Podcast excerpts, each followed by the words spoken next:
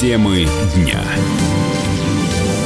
Здравствуйте. Вы слушаете радиостанцию «Комсомольская правда». У микрофона Мария Баченина о главных новостях к этому часу.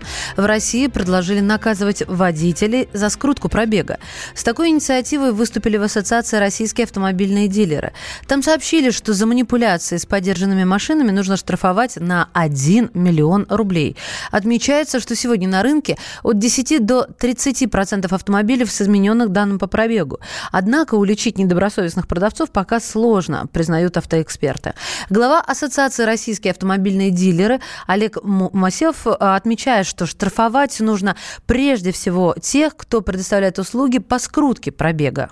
Мы предлагаем штрафовать за сколько пробега компании, юридические лица и частников, которые предлагают такую услугу по скручиванию пробега, а не собственников автомобилей. Учитывая, что количество автомобилей со скрученным пробегом на рынке существенное, то есть самые оптимистичные эксперты дают цифру в 15%, пессимисты в 40%, но даже если мы предположим, что это 20%, получается порядка 9 миллионов автомобилей имеют скрученный пробег. Это и обман потребителя с точки зрения цены, ну и это еще и вопрос технического состояния автомобиля и его своевременного обслуживания, замены узлов агрегатов на определенных пробегах. Поэтому мы считаем, что эта проблема, она достаточно острая. На первом этапе достаточно более четко прописать в законодательстве ответственность, ужесточить эту ответственность ну, значимыми штрафами. На юридическое лицо это там в районе миллиона, на, на физическое лицо, являющееся руководителем данного предприятия, в районе 300 тысяч. Чаще всего скрученный пробег находится у французских Peugeot, там до 45% поддержанных машин, в американских Chrysler до 40%, а также в японских Toyota Venza до 35% всех авто.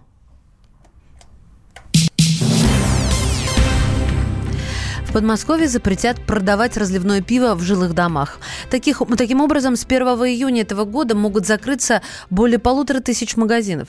Ограничения коснутся также продажи сидра, медовухи и других алкогольных напитков. Председатель Московской коллегии адвокатов Скрипка, Леонов и партнеры Игорь Скрипка отметил, что закрытие пивнушек приведет к увеличению контрафакта на рынке реально это сделать действительно, потому что точки будут закрыты в связи с введением действия закона, который запрещает продажу разливных спиртных напитков слабоалкогольных в жилых домах. Опять же, мы откроем тогда большую область для работы так называемого черного рынка, то есть когда кто-то будет там через окошко молча продавать ту же бутылку там пива или уже чего уж пива, тогда будет бутылка более крепкого напитка. Это породит за собой еще больше проблем, то есть также будут употреблять спиртные напитки, только качество этих напитков уже будет под сомнением, поскольку это, опять же, все будет нелегально. Ну, и я думаю, что это может привести к более тяжелым последствиям, чем просто наличие пивнушек в жилых домах.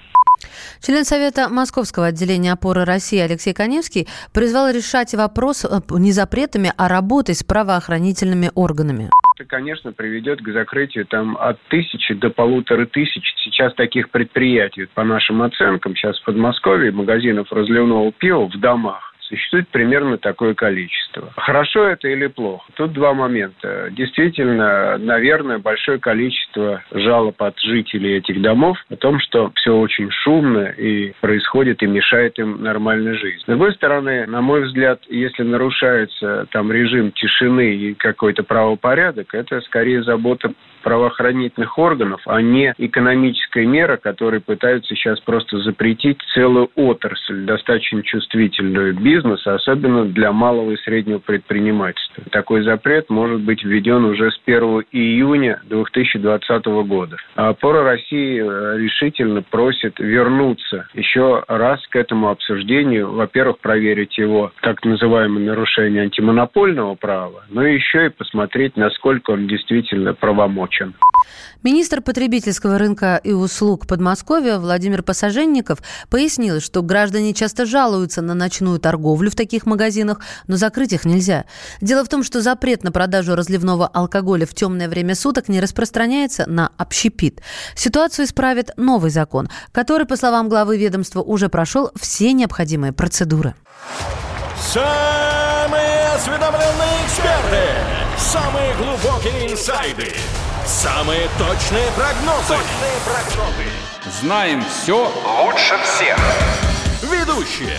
Неудержимый Мардан и прекрасная Надана Фридрихсон. Первая радиогостинная «Вечерний диван» на радио «Комсомольская правда». Два часа горячего эфира ежедневно по будням в 6 вечера по Москве.